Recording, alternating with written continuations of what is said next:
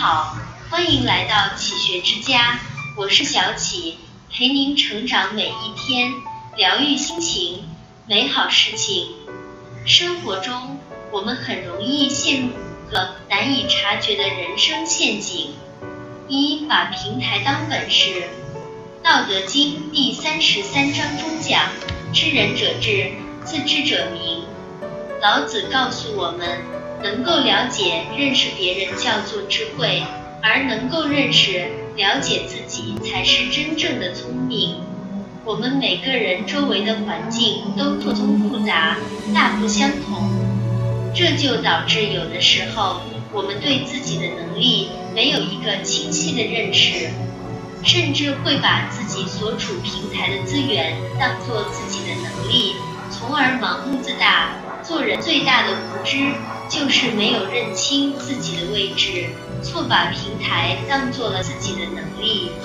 而真正聪明的人，对他人的夸赞和诋毁，总能用一颗平常心来对待，不以物喜，不以己悲。二自负陷阱，自负的本质是无知，越不知己见的人，认知水平越低。著名的达克效应。能力越差的人，反而自认为厉害，因为认知有限，自己无法察觉错误，一言以蔽之，层次越低，越自以为是。放眼生活，达克效应无处不在，越是没文化的人，越喜欢自吹自擂，不懂装懂；越是非专业的外行，越喜欢对内行指指点点，觉得自己技高一筹。越是没见过世面的人，越喜欢炫耀自己，还会自视甚高，轻视他人。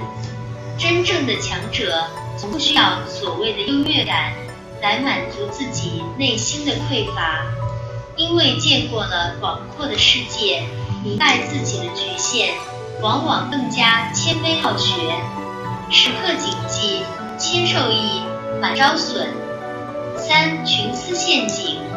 心理学上有一种羊群效应，羊是一种散乱的组织，总是盲目的左冲右撞，可一旦有一只头羊动起来，其他也会不假思索的一哄而上，全然不顾旁边可能有狼和不远处有更好的草。羊群效应本质是一种从众心理，乌合之众里说，在群体中。每一种情感和行为都极具感染性，很多时候我们就如同羊群中的某只羊，没有主见，在群体的氛围里盲从的跟从别人制定的规则。人要对自己好一点，网贷消费也要精致生活。身边人都抽烟，说这就是成熟，那我也必须抽。狂热的跟风做一件事，如果没想清动机和缘由，那么你极大可能只是被口号收割的韭菜罢了。四自律陷阱，持续性的自律造就了高手，间歇性的自虐才是大多数人的现实。飞速前进的社会里，充满了焦虑与压力，我们崇尚自律，希望自我改变。却容易陷入一个盲目的自律陷阱，用战术上的努力掩盖战略上的懒惰，不知道该做什么，反正先忙起来再说。我们想成为更好的自己，却从没思考过更好的自己是什么。种一棵树最好的时间是十年前，其次是现在。而决定这棵树能否成植参天的，却是播种前的那一刻。真正的自律，应该是用未来的愿景规划好当下的目标，再付出努力为之坚持。五盲目归隐是人生一大陷阱。古人隐居，必往山林深处去，清风明月，琴棋书画，久而久之。隐居的人在我们心中成了仙，留下的诗篇成了可望不可及的传说。但这样的隐居真的是我们需要的吗？真正的归隐到未必安逸。在很多人印象中，归隐代表着一种自由自在、桃花源般的生活，但事实上，归隐并不代表安逸，它是一种选择，有所得也有所失。需要的菜我都自己种，整个冬天光吃土豆。夏天我每天都在菜园子里劳动，通常总有东西可吃。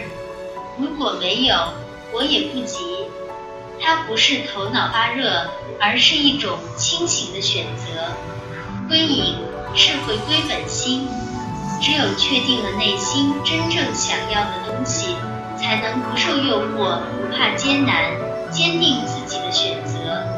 心隐即是大隐，其实真正的隐，终归是心隐。无论处于何处，是深山老林也好，是喧嚣闹市也好，如果能在心中保留一片精神自留地，那也不失为一种隐的境界。这里是启学之家，让我们因为爱和梦想。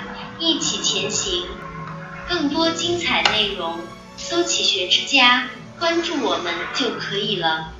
感谢收听，下期再见。